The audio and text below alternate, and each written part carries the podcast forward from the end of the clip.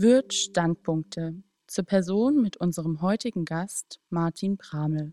Martin Bramel ist studierter Volkswirt und als Experte für internationalen Handel am Münchner IFO-Institut tätig. Mit dem Leiter der politischen Repräsentanzen der Wirtgruppe, Herrn Manfred Kurz, spricht Martin Bramel über die Zukunft der Welthandelsorganisation WTO. Guten Tag aus dem Wirthaus Berlin und ein herzliches Grüß Gott an Martin Bramel zum IFO-Institut in München. Herr Bramel, Sie teilen Ihre Überlegungen zum kommenden Welthandel mit uns und unseren Zuhörern. Dafür bedanke ich mich an dieser Stelle sehr herzlich. Die Covid-19-Krise beschleunigt die Abkehr von einem regelbasierten Welthandel, gestützt bislang durch internationale Organisationen. Ist dabei auch ein Stellvertreterkrieg, ein Handelskrieg zwischen China und USA zu erkennen? Zunächst nicht. Zunächst hat ja die chinesische Regierung sogar damit reagiert, die Zölle, die ähm, in Reaktion gegenüber der Trumpschen Handelspolitik ähm, auch von chinesischer Seite ver verhängt wurden, zurückgenommen. Also am Anfang der Krise stand sogar ähm, die standen die Zeichen auf Entspannung. Im, im Januar noch hatten ähm, die USA und China ein Abkommen ähm, zu, äh, für die nächsten beiden Jahre zumindest, ein Handelsabkommen ähm, geschlossen, das äh, sehr vielversprechend war, das für die US-amerikanische Seite sehr vorteilhaft war. Aber dann ähm, wurden eben die Rufe gerade seitens der USA lauter, dass äh, China hier großen Anteil an der gegenwärtigen Krise hat und dementsprechend, wie sich die Rhetorik verschlechtert hat, ähm, leiden auch die Handelsbeziehungen wieder darunter. Und ich glaube auch das grundsätzliche Problem, dass die USA und China eben in einer dauernden Rivalität jetzt stecken, ähm, wird auch von, von Covid-19 nicht übertüncht, sondern im Gegenteil noch verstärkt für die Zukunft. Wir haben jetzt die Situation, dass 26 Jahre nach äh, Gründung der WTO, der Welthandelsorganisation, wir wissen als Nachfolgeorganisation des GATT, die Welthandelsorganisation mit ihren 164 Mitgliedstaaten vor einem Aussteht. Man hat den Eindruck, das ist auch durchaus gewollt, mindestens vom Weißen Haus. Was sind die Ursachen? Wir wissen, nichts geschieht grundlos. Was sind die Ursachen dafür und was die Konsequenzen? Ja, das ist in der Tat eine bemerkenswerte ähm, Situation, die wir hier erleben. Und ich glaube auch, dass diese Rufe äh, oder diese warnenden Stimmen, die aktuell wirklich vom Ende der regelbasierten Handelsordnung sprechen, dass die nicht übertrieben sind.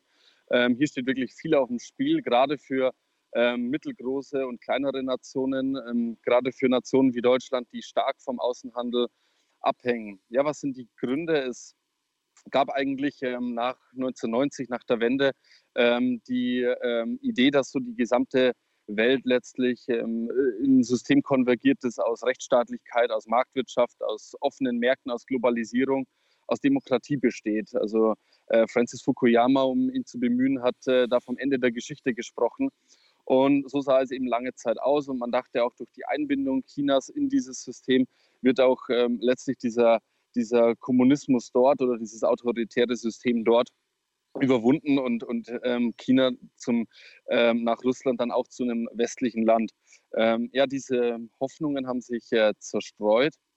Was konkret jetzt bei der WTO schiefgelaufen ist, lag zum Teil schon auch ähm, in der Gründung der WTO ähm, selbst. Es äh, gab lange Verhandlungen in der Uruguay-Runde von 1986 bis 1994. Also dort wurden acht Jahre lang verhandelt ähm, über die Gründung der WTO. Und dieses Verhandlungsergebnis sah letztlich drei Dinge vor.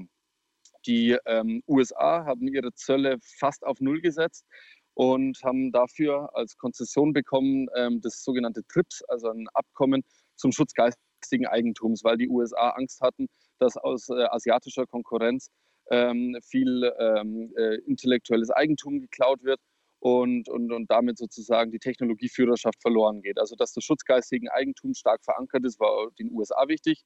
Den Europäern, die haben eigentlich auch so gut auf alle Industrieprodukte geringe Zölle äh, äh, veranschlagt, außer auf Landwirtschaftsprodukte. Die hat man ausgenommen. Der Landwirtschaftsprotektionismus ist ähm, inhärent in dem System der Europäischen Union angelegt.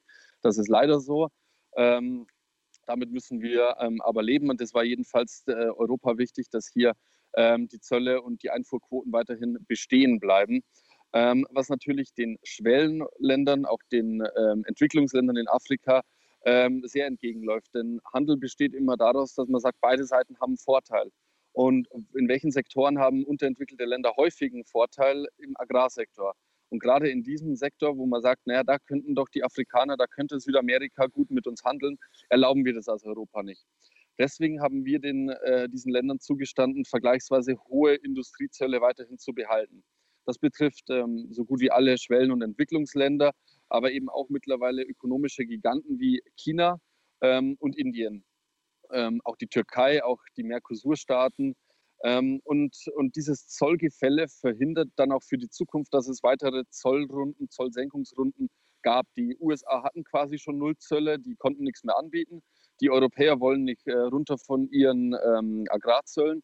Und dann sagen natürlich auch die Schwellenentwicklungsländer, na gut, warum sollen wir jetzt von unseren ähm, höheren Zöllen abkehren, wenn wir nichts im Gegensatz, äh, im Gegenzug bekommen. Deswegen ist dann auch die Doha-Runde 2001 und Folgejahre gescheitert. Ähm, und deswegen ist auch in dieser Zollasymmetrie der Grund begraben, warum die WTO nicht mehr in der Lage ist, weiter ähm, für Liberalisierung des Welthandels einzutreten. Und mit dieser Situation, und dann kommen noch so Rechtsstreitigkeiten dazu, da können wir vielleicht gleich noch drauf eingehen, ähm, hatten sich die USA ähm, zunehmend weniger wohlgefühlt, gerade weil auch das für die USA so wichtige Bekenntnis zum Schutz des geistigen Eigentums von, naja, nicht allen WTO-Mitgliedern so ernsthaft ähm, betrieben wird.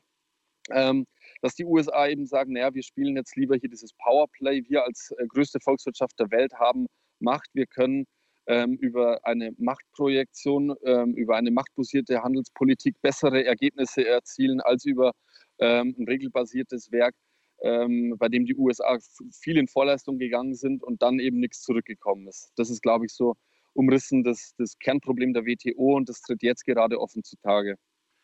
Der Schlamassel ist also gewaltig und offensichtlich auch hausgemacht, was ein erheblicher Schaden ist für die Wirtschaftsunternehmen. Die, die, die, gerade diese Unternehmen suchen nach Orientierung für ihre kommende Strategie und für Innovation. Der ganze Schlamassel hat mittlerweile zum vorzeitigen Rücktritt des Generalsekretärs Acevedo geführt. Eine allseits akzeptierte Nachfolge ist nicht erkennbar. Die neue Spitze müsste auch völlig konträre Interessen der Mitgliedstaaten vereinen. Was ist zu tun? Ja, ich glaube, dass also Acevedo stand vor einer unlösbaren Aufgabe und ich glaube, dass er mit seinem Rücktritt, der jetzt eben zum Ende August erfolgen wird, ähm, damit das Thema nochmal auf die höchste politische Ebene heben wollte, sodass die Staats- und Regierungschefs wirklich ähm, gefragt sind, sich dieses Themas anzunehmen. Denn bei ähm, aller Kritik an der US-Regierung muss man auch konstatieren, dass die Bundesregierung beispielsweise, dass ähm, auch die Europäische Kommission noch immer vergleichsweise ruhig zu dem Thema ist. Also ich verstehe auch ähm, bisweilen die deutsche Öffentlichkeit nicht, dass die, die ja so sehr, ähm, oder Deutschland, das ja so sehr am Außenhandel hängt, dass hier nicht der Aufschrei größer ist, dass hier nicht ähm, mehr darüber nachgedacht wird, wie die Zukunft des Welthandels aussehen kann. Ähm, das ist doch ja mitunter auch äh, sehr befremdlich. Ähm, ich glaube, dass auf der Top-Ebene ähm, eine Lösung gefunden werden kann, die natürlich auch maßgeblich vom Ausgang der Präsidentschaftswahlen in Amerika abhängt. Wir ähm, wissen, dass wir mit Joe Biden vermutlich einen Gegenkandidaten jetzt haben, äh, mit dem es der dezidierten Interesse daran hat, auch die äh, WTO und das Welthandelssystem zu retten. Mit weiteren vier Jahren Donald Trump ist es eben nicht gegeben. Allerdings haben auch, äh, hat es auch die EU versäumt, ähm, auf berechtigte Kritik der USA einzugehen und ähm, beispielsweise China ähm, für das Vorgehen ähm, beim Schutz geistigen Eigentums anzuprangern bei diesen sogenannten gezwungenen Technologietransfers. Also um in China zu investieren, geht man ein Gemeinschaftsunternehmen, ein Joint Venture mit einem chinesischen Partner ein. Der muss sogar eine Mehrheitsbeteiligung haben. Und äh, über diesen Umweg wird sozusagen die Technologie, die westliche Firmen damit nach China bringen, ähm, abgezapft. So diese Praktiken ähm, hat China in jüngster Zeit zumindest gegenüber Deutschland auch etwas gelockert. Aber diese Praktiken haben auch jahrelang uns geärgert und hier wäre es auch notwendig gewesen, zusammen mit den Amerikanern ähm, gegenüber den Chinesen stark aufzutreten und ähm, auch hier für unsere eigenen Interessen einzutreten. Also hier sehe ich ähm, auf mehreren Seiten viel politisches Versäumnis ähm, und nicht zuletzt auch ähm, viele Gerichtsurteile, die ähm, Befremden ausgelöst haben auf amerikanischer Seite. Also es gibt hochemotionale Themen wie zum Beispiel hormonbehandeltes Rindfleisch darf nicht äh, in Europa verkauft werden. Dieser Streit ist schon so alt wie die WTO. Die Amerikaner würden das gerne verkaufen, wir wollen das nicht. Aus irgendwelchen Gründen, die sich zumindest auch der WTO nicht erschließen, denn mehrere Gerichtsentscheide haben befunden, dass es keinerlei wissenschaftliche Basis gibt, dass, ähm, dass hormonbehandeltes Fleisch in irgendeiner Weise schädlich sein könnte. Und trotzdem weigert sich die EU, ähm, hier ähm, die Einfuhrrestriktionen zu lockern. Also man muss sich, wenn man sich einem regelbasierten äh, Handel unterwirft und dazu bekennt, was ja unser Außenminister ähm, auf jeder Sonntagsrede macht, dann auch die unangenehmen Seiten akzeptieren und beispielsweise einen WTO-Gerichtsentscheid zu hormonbehandeltem Rindfleisch akzeptieren und umsetzen. Auch das hat gefehlt. Also hier kann man auch ähm, Europa-Cherry-Picking vorwerfen. Airbus-Subventionen sind genauso ein Thema. Hier gibt es auch anscheinend überhaupt keine Bereitschaft, mit den USA darüber zu verhandeln, ob wir nicht gemeinsam Boeing und Airbus mal die Subvention zurückfahren müssen. Also all diese Dinge, die da dranhängen, um ein regelbasiertes ähm, Handelssystem aufrechtzuerhalten, ähm, Subventionskontrolle, versteckte Formen von Protektionismus ähm, müssen auf den Tisch. Und äh, da hat auch die EU, hat auch Deutschland gewisse Defizite. Die, der weltweite Angebots- und Nachfrageschock durch die Covid-19-Krise macht eine internationale Organisation geradezu dringend notwendig. Wer kann diese Rolle übernehmen? Ich vermisse zum Beispiel in den letzten Wochen die Stimme der OECD, die ist nicht zu hören. Wer kann eintreten? G20, G7 oder ASEAN? Mhm. Wer ja, macht, wer ist, macht die, ähm die, Streitbeilegung? Macht es dann künftig die Handelskammer in Kopenhagen oder die International Chamber of Commerce? Ist es alles, alles behaftet mit mehr Fragen als Antworten? Ja, das ist sehr verworren, gerade wenn man jetzt zurückblickt, ähm, 10, 12 Jahre ähm, zuvor Finanzkrise 2008, dann war das Erste, dass die US-Regierung ähm, alle wichtigen Finanzminister, Zentralbanker versammelt hat, dass die Gruppe der G20 gegründet wurde unter Leitung der USA. Das wurde allzeit so akzeptiert und dass es zu koordinierten Aktionen gab, um die damalige Krise eben zu bewältigen. Diese Koordinierung fehlt aktuell komplett. Zum einen, weil man ähm, China die Führung nicht übernehmen lassen will. Dafür gibt es zu viele Fragezeichen zum Thema Covid-Ausbruch und ähm, Informationsweitergabe. Ähm, dafür gibt es natürlich auch ähm, ethische Gründe, dass man dem chinesischen System zunehmend misstraut, auch in Europa. Ähm, dann gibt es natürlich auf Seiten der USA nicht mal ein, ein, Bedürfnis oder den Wunsch danach, das Ganze zu koordinieren. Und wir müssen ja auch uns ehrlich machen, selbst in Europa ähm, mangelt es ja an, also ganz enorm an internationaler Koordination. Ähm, hier sind die Nationalstaaten wieder zu alter Stärke aufgewachsen. Ähm, Grenzkontrollen wurden sofort eingeführt ähm, teilweise unilateral eingeführt. Ähm, es war nicht mehr klar, ob der freie Warenverkehr garantiert werden konnte. Es werden ja jetzt erst wieder nach drei Monaten so die Grenzen sukzessive ähm, gelockert. Also hier hat Europa auch ein sehr erbärmliches Bild, wenn man das in der Deutlichkeit sagen darf, abgegeben. Ähm, also auch hier eben keine internationale Koordination, sondern eher die Renaissance des starken Nationalstaates. Diese ähm, OECD, diese Organisationen wie die WHO, wie IWF, ähm, leiden natürlich auch alle darunter, dass es ähm, insgesamt keinen äh, allseits akzeptierten Führer in der Welt gibt. Ähm, und letztlich äh, können die auch nicht viel mehr machen, denn entscheidend sind aktuell die, die Nationalstaaten. Ähm, ich weiß von der OECD selbst, dass die sehr viel ähm, Daten bereitstellen. Die haben sehr interessante Dashboards, ähm, geben den besten Überblick eigentlich darüber, welche Maßnahmen in welchen Ländern getroffen werden. Selbst das ist ja nicht immer wirklich klar, wo wird was gemacht, so um, um Corona zu begegnen. Ähm, aber eine wirkliche Koordinierung sehe ich nicht und ähm, wird hoffentlich in Europa langsam zurückkehren, aber auf der globalen Ebene ähm, wird es vermutlich ausbleiben, was mich sehr sorgenvoll stimmt für, ähm, den weiteren, für die weitere Entwicklung des Welthandels, der ja auch maßgeblich davon abhängt, dass globale Lieferketten wieder gleichzeitig hochfahren können, dass die Lieferwege nicht an irgendwelchen Flaschenhälsen ähm, äh, feststecken, sondern dass eben hier die ganze Welt zusammen wieder hochfährt. Ähm, das ist aktuell nicht in Sicht.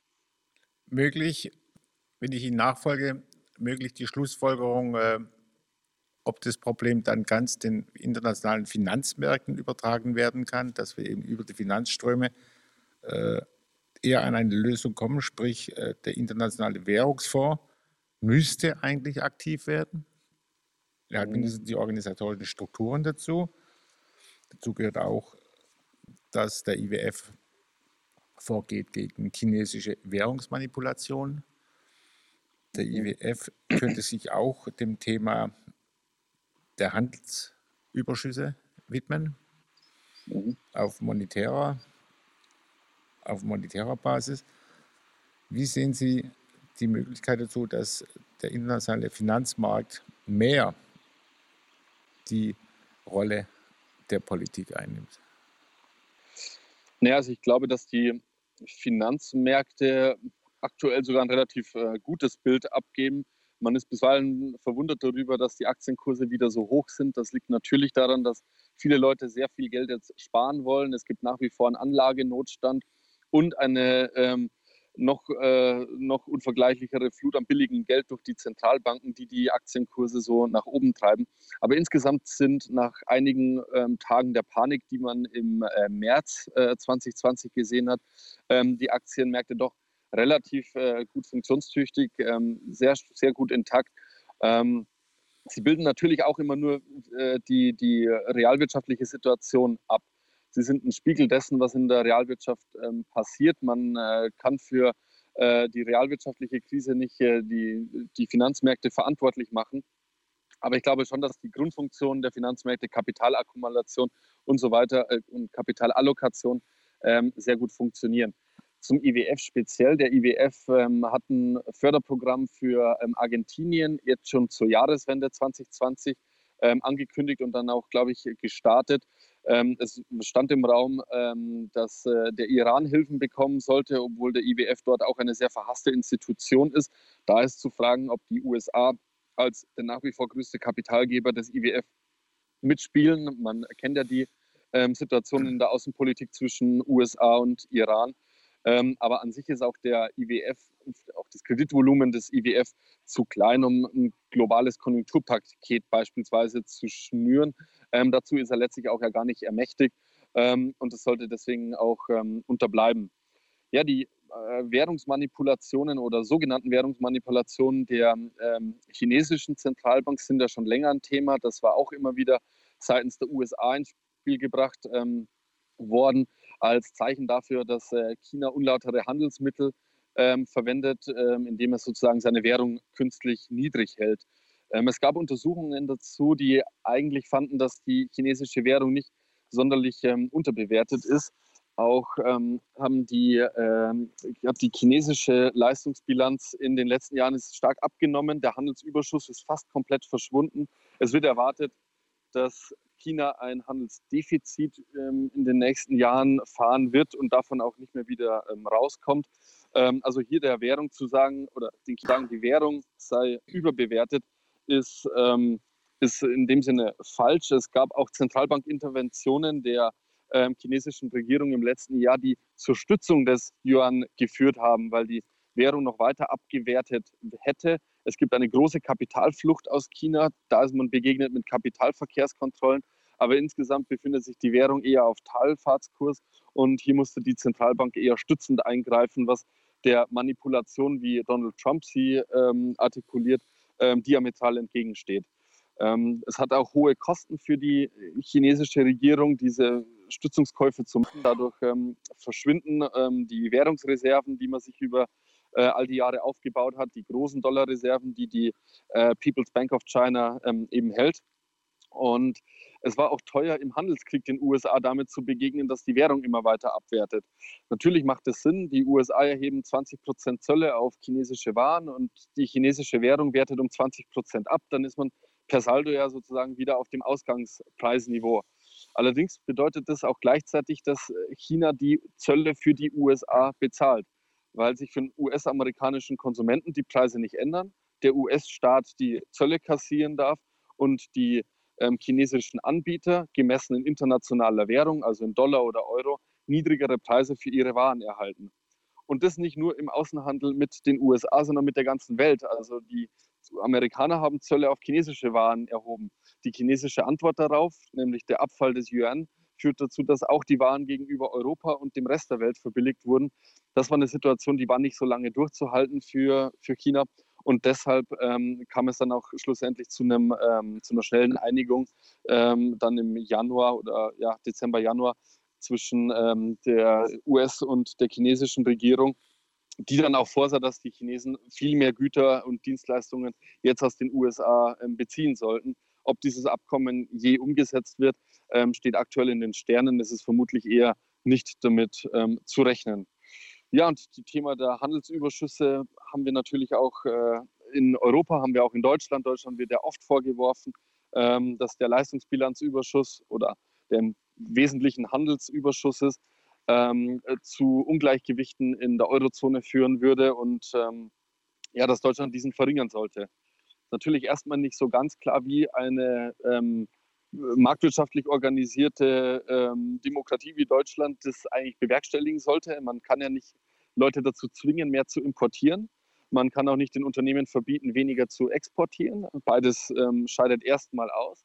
Ähm, und dann ist die Frage, naja, wie, wie könnte man das denn, denn wirklich machen? Und, und die, dann, dazu nutzt es sich über die Handelsbilanz mal im Kerngedanken zu machen, denn sie sagt ja, dass die deutsche Volkswirtschaft mehr spart, als sie ähm, investiert. Ähm, lassen Sie mich das ähm, ausführen. Man geht davon aus, naja, wenn ähm, Deutschland produziert Waren und Güter und, und, und Dienstleistungen und wir konsumieren natürlich auch im Inland sehr viel. Und das, was dann übrig bleibt von dem, was wir produzieren, das geht dann in den Außenhandel. Und ähm, wir produzieren eben laufend mehr, als wir brauchen. Und das bedeutet, die Volkswirtschaft spart. Also wir sparen dann in realen Gütern, die wir eben an das Ausland abgeben, in der Hoffnung, dass wir das vielleicht in 10, 20 Jahren, wenn die deutsche Gesellschaft älter wird, wenn die Demografie dann durchschlägt, dass wir das dann umdrehen können, dass dann wir eben mehr aus anderen Ländern beziehen ähm, mit dem Kapital, das wir jetzt gerade so aufbauen. Es wäre natürlich eine Idee, man schafft im Inland bessere Investitionsanreize, man ähm, senkt beispielsweise die Unternehmenssteuern. Man macht es attraktiver, dass diese Ersparnis der Deutschen nicht ins Ausland abfließt, wo, wie man empirisch zeigen kann, die Renditen für deutsche Anlagen relativ niedrig sind, sondern man schafft im Inland inf ähm, durch vielleicht Infrastrukturinvestments, durch ähm, Steuersenkungen, durch ähm, eine bessere Technologieoffenheit ähm, Anreize für Unternehmen mehr zu investieren. Und dadurch wird sich auch der Leistungsbilanzüberschuss senken. Was man nicht sagen kann, ist, dass ähm, dieser Leistungsbilanzüberschuss zu nennenswerten Problemen woanders führt. Es wird häufig gesagt, naja, wenn die Deutschen alles produzieren, dann nehmen wir dem Ausland die Arbeit weg, weil ja sozusagen die Produktion, die dann in Deutschland stattfindet, nicht mehr im Ausland ist. Und deshalb ist äh, der deutsche Facharbeiter verantwortlich für die Arbeitslosigkeit in Italien. Ich habe dazu selbst eine Studie veröffentlicht. Wir haben uns in, in einem großen ähm, Ländersample ähm, über 30, 40 Jahre angesehen, wie verhält sich der Zusammenhang zwischen Arbeitslosigkeit und Leistungsbilanz. Und wir finden sogar das Gegenteil, dass Länder mit einem Leistungsbilanzdefizit in der Regel niedrigere Arbeitslosigkeit haben und, ähm, und nicht eine höhere Arbeitslosigkeit, wie häufig suggeriert wird. Ähm, und insgesamt ist auch davon auszugehen, also das kommt aus der ökonomischen Theorie, dass Arbeitsmarkt-Outcomes ähm, eher, also eher den Grund darin haben, wie ist der Arbeitsmarkt organisiert, wie flexibel ist er, wie hoch sind die Mindestlöhne, ähm, welche Lohnersatzleistungen gibt es, ähm, wie stark ist der Kündigungsschutz. Also das sind die Tools, wenn man wirklich Arbeitslosigkeit bekämpfen will und am Ende nicht ähm, die Leistungsbilanz. Also das wäre hier das falsche Werkzeug. Ähm, also nur so als kleine Nebenbemerkung, ähm, weil eben dieser Vorwurf immer wieder kommt, dass unser Leistungsbilanzüberschuss zu Arbeitslosigkeit woanders führen würde. Abschließend, Herr Brammel, äh, die Feststellung, dass jetzt auch in unserem bisherigen Gespräch äh, zu erkennen war, dass die Europäische Union in ihrer gegenwärtigen Verfasstheit nicht stark genug ist, als weltweiter Player zwischen den Blöcken aufzutreten. Äh, wir sehen eine geoökonomische Gewichtung, Gewichtverschiebung nach Asien. Erkennen umgekehrt, dass die Europäische Union, die Kommission, nicht das Instrumentarium und vielleicht auch nicht die personale Besitzung äh, hat, um dem entgegenzuwirken. Wir stehen jetzt nun kurz vor der deutschen Ratspräsidentschaft in der Europäischen Union. Welche Aufgabe kann nun unter diesen Corona-Voraussetzungen die deutsche Bundesregierung, die Ratspräsidentschaft Deutschland leisten und was wäre zu wünschen, was sie leisten würde? Ja, es sind eine, eine Reihe an Themen, die, die wichtig wären. Das wären also einerseits hier der Einfluss auf die WTO, ähm, auf ein gutes äh, Handelssystem. Da muss man sich bewegen im Bereich der Agrarsubventionen, im Bereich unserer Agrarpolitik. Es ist ja ähm, nachgerade irrsinnig zu, äh, zu, zu sehen, dass ähm, die Europäische Union 40 Prozent ihres Budgets für Agrarsubventionen ausgibt. Scheint aber aus also französischer Sicht sakrosant zu sein. Also die, die europäische Agrarpolitik äh, wird eben hauptsächlich von Frankreich getrieben. Naja gut, wir, wir reden ja aktuell ähm, häufig über die Aufgabe von vormals äh, sakrosanten Prinzipien. Wir ähm, überlegen, ob der Maastricht-Vertrag noch oder die Maastricht-Kriterien noch aktuell sind. Wir gehen in eine gemeinsame Haftungs-, in eine gemeinsame Schuldenunion. Das war vormals ein Ding, das für uns sakrosankt war. Also ja, wir können diese Dinge alle für sakrosankt erklären und sagen, wir kommen nicht weiter oder es kommt eben mal gleichzeitig alles auf den Tisch und dann kommt eben vielleicht aus unserer Sicht auf den Tisch, ja, wir übernehmen teilweise die Schulden anderer Länder. Dann müssen wir aber auch von unseren Partnern erwarten, dass deren heiligen Kühe ebenfalls auf den Tisch kommen. Und da ist zum Beispiel die Landwirtschaftssubvention ein Riesenthema. Es ist nicht zu verstehen, dass 40 Prozent des EU-Budgets alles Gelder, die man für bessere Dinge ausgeben könnte, in die Landwirtschaft fließen. Die Landwirtschaft wird nicht der Zukunftssektor des 21. Jahrhunderts sein. Ähm, wir brauchen Technologien, wir brauchen Digitalisierung, wir brauchen ein europäisches Silicon Valley, wir brauchen Spitzenforschung, die es aufnehmen kann mit den Top-Universitäten in Amerika. All dafür fehlt ja das Geld, das äh, anderweitig ausgegeben wird. Also ich glaube schon, dass ähm, Angela Merkel jetzt zum Ende ihrer Amtszeit vielleicht auch noch die oder gerade auch zum Ende ihrer Amtszeit das nötige Standing hat, die Reputation im Ausland genießt, ähm, nochmal so einen großen Wurf vielleicht ähm, zu starten. Der französische Präsident scheint ja ohnehin gewillt, jede Woche einen neuen großen Wurf zu machen. Also hier könnte man vielleicht zu einem Verhandlungsergebnis kommen ähm, und dann auch noch ein paar mehr Themen abfrühstücken, nämlich zum Beispiel auch die Europäische Verteidigungsgemeinschaft, dass die wirklich dazu führt, dass Europa eine global agierende und eine geostrategisch bedeutsame Macht wird. Wir haben zu viele europäische kleine Armeen, die allesamt nicht einsatzfähig sind, die allesamt ähm, durchbürokratisiert werden und nicht im Verbund miteinander einsetzbar wären. So, und dann müssen wir überlegen, wie wollen wir uns aufstellen gegenüber Russland, auch um uns zu emanzipieren von den USA, ähm, gegenüber China und gegenüber ähm, dem, dem Rest der Welt. Wir sind immerhin ähm, 500 Millionen Europäer oder sagen wir mal 450 nach dem Brexit. Wir sind fast ein Viertel der ähm, Welt, äh, des Weltsozialprodukts.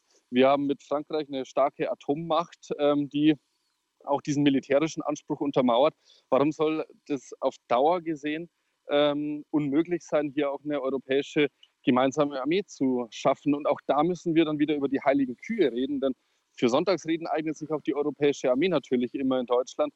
Aber wenn es dann darauf ankommt, dann müssen wir die Konsequenzen durchdenken. Was bedeutet das? Nämlich, dass der Parlamentsvorbehalt, der uns ja so wichtig ist, dass über jeden Einsatz der Bundeswehr der Deutsche Bundestag entscheidet, dass der nicht mehr zu halten ist, weil es nicht geht, dass 27 Mitgliedstaaten der EU ähm, allesamt ein Vetorecht haben über ihre Parlamente, um dann eine gemeinsame Armee irgendwo hin zu entsenden.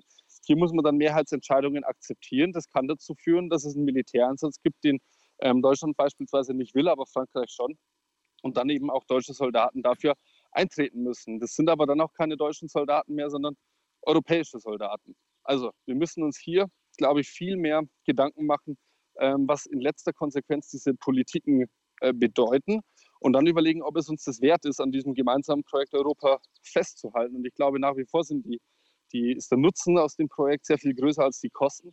Und an manchen Stellen sind eben die Skaleneffekte oder diese Größenvorteile ja ganz eklatant. Also hier im Bereich ähm, der Verteidigung oder im Bereich des Außenhandels. Der Außenhandelsbereich, die gemeinsame Zollpolitik, das gemeinsame Verhandeln von Handelsverträgen ist eine Riesenerfolgsgeschichte der EU, weil man eben zusammen sehr viel mehr Marktmacht hat, weil man sich sehr viel besser gegenüber Handelspartnern durchsetzen kann, weil man damit äh, trumpfen kann, dass man 450 Millionen Konsumenten vertritt. Das macht den europäischen Markt sehr attraktiv. Das heißt, auch hier ähm, äh, vielleicht an anderen Bereichen ähnlich zum äh, Handel die Skaleneffekte heben. Und da gehört dann auch dazu, noch den Binnenmarkt weiter zu entwickeln, nämlich im Bereich der Dienstleistungen. Wir haben einen sehr vollständig integrierten Güterhandelsmarkt in Europa. Es gibt dieses berühmte Cassis de Dijon-Prinzip, nachdem ein Produkt, das in einem Land ähm, in Umlauf gebracht wurde, rechtmäßig in Umlauf gebracht wurde, in jedem Land der EU verkauft werden darf. Das führt beispielsweise dazu, dass ein deutscher Brauer nach dem Reinheitsgebot brauen muss, ein italienischer Brauer allerdings nicht und trotzdem sein Bier in Deutschland verkaufen darf, weil es in Italien rechtmäßig in Umlauf gebracht wurde. Und so geht es, es natürlich nicht nur zu Lasten Deutschlands, sondern da hat jedes Land so seine Eigenheiten. Bei den Italienern sind es, wie die Nudeln hergestellt werden müssen. Bei den Franzosen sind es eher so Käsedinge.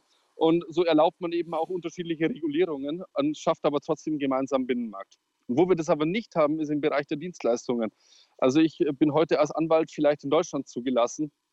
Ähm, und da ist es sogar noch ein Unterschied, ob ich in Bayern oder in Berlin mein Examen gemacht habe aber ich bin nicht automatisch als Anwalt in anderen Ländern zugelassen. Ich kann äh, meine ärztliche Approbation nicht automatisch ins Ausland mitnehmen, muss man die anerkennen lassen. Also Anerkennung von Berufs-, von Bildungsabschlüssen, Anerkennung von digitalen Dienstleistungen. Es äh, kann sich es keine Plattformökonomie in Europa entwickeln, wie Airbnb, wie Uber, wie soziale Netzwerke, wenn ein Unternehmen erstmal von 27 ähm, Einzelregulierungsbehörden eine Zulassung benötigt, um dann dort länderangepasst nach den dort geltenden Datenschutzbestimmungen ähm, eine maßgeschneiderte Lösung zu bieten. Da gehe ich lieber gleich in den US-amerikanischen Markt, habe dann einen 300 Millionen ähm, Bürgermarkt und kann da meine, ähm, meine Algorithmen ausprobieren. Und danach, wenn es erfolgreich ist, kann man immer noch nach Europa gehen und das Geschäft übernehmen.